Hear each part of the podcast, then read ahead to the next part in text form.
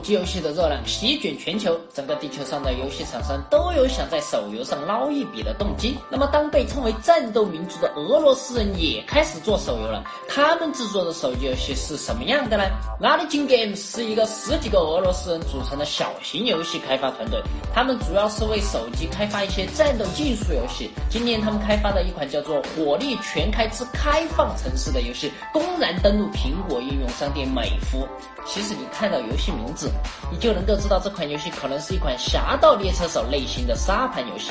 说实话，这着实让我兴奋了好一会儿。你要知道，手机平台上侠盗类型的沙盘游戏并不是很多。再看看游戏的宣传截图，也是非常诱人的，火爆的游戏场面，夸张的物理碰撞效果，大型农业机械，甚至还能街头兼职。我操！我已经按耐不住想跃跃欲试一下俄罗斯版 GTA 了。不过一开始第一桶冷水就向我泼来，这款俄国手游竟然需要付费购买，一个来路不明的游戏张口就要二点九九美元。要知道英国公投脱欧以后，人民币也跟着小贬了一下值，按目前的汇率，这游戏就要花你二十元大洋。我靠，这可就是六代叉师傅红烧牛肉面了，相当于三天的口粮了。说实话，我还真他妈有点不舍。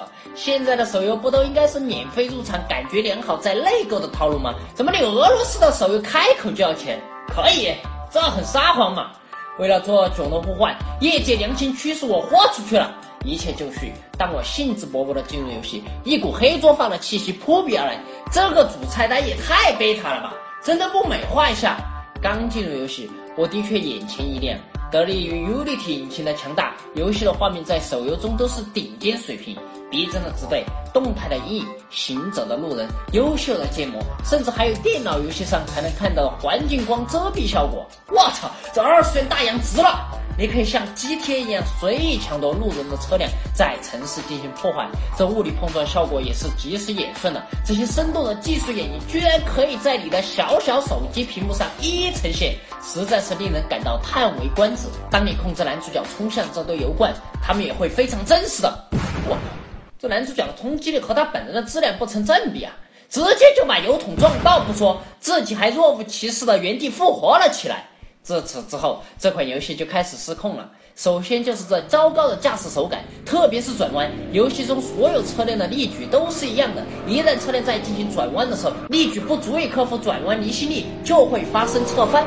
这样一来，游戏中的车辆根本就没法开。这个问题不在我身上，连游戏中的路人都无法驾驭。一到转弯的时候，车辆就侧翻到一旁去了。因此，这款游戏随时随地都在各处十字路口发生着侧翻的交通惨剧。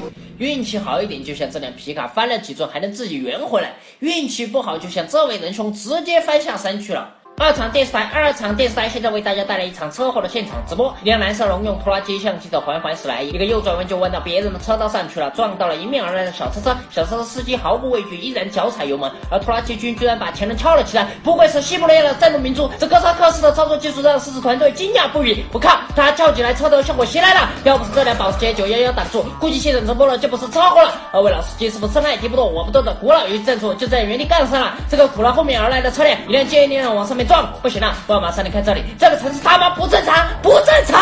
还有比这更不正常的，这游戏里的拖拉机他们根本没法开，一不留神前面就翘了起来。好吧，我现在跟个王八一样四脚朝天，动弹不了，无奈只好丢弃帅举。等等等等，我的妈呀，这是什么逆天招式？完全就是违背了自然法则的玄学！整个人来了个一百八十度高难度倒立动作，直接从驾驶舱翻转了出来。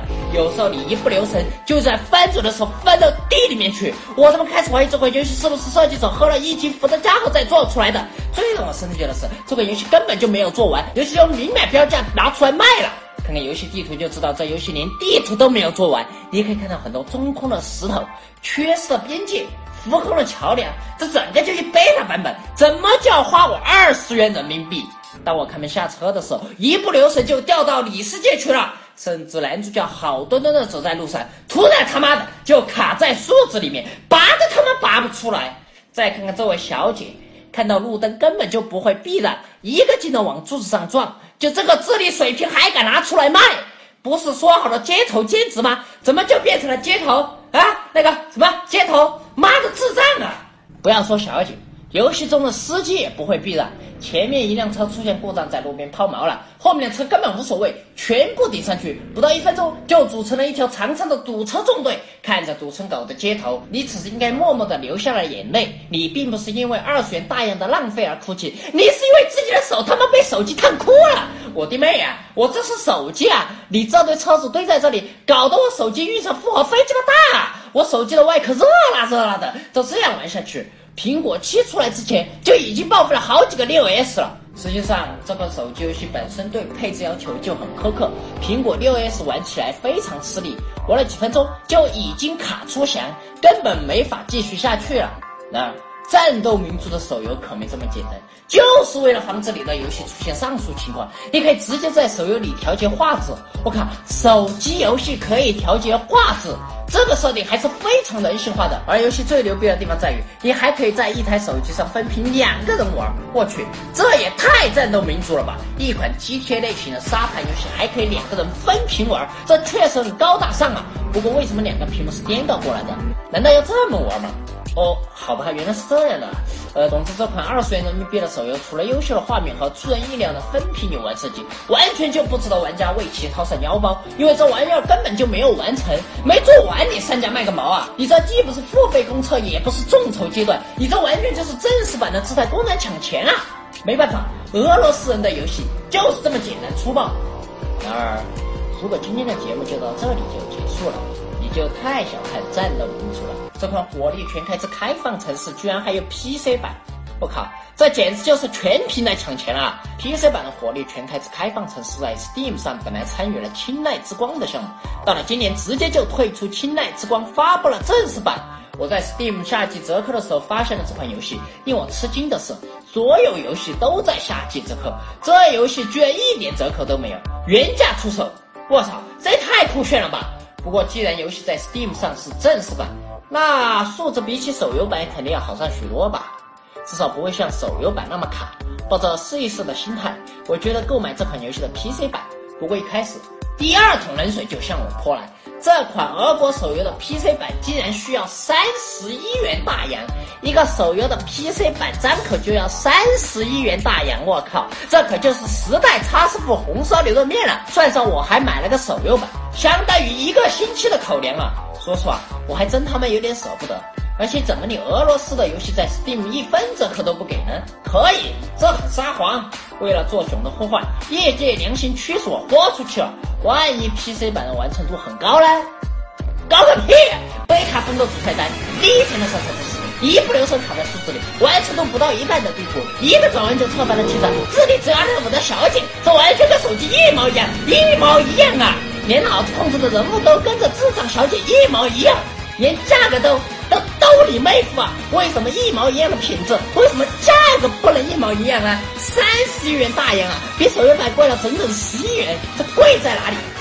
游戏的大小上啊！上个毛啊！为什么？为什么 PC 版的容量居然只有手游版容量的一半？这是基本的黑科技，还是毛子的黑技术？妈的，这质量让我不得不去游戏制作商的官网去吐槽一番。帮我进官网是？大爷的，连官网都拆了，这他妈完全就是便宜不去跑的节奏啊！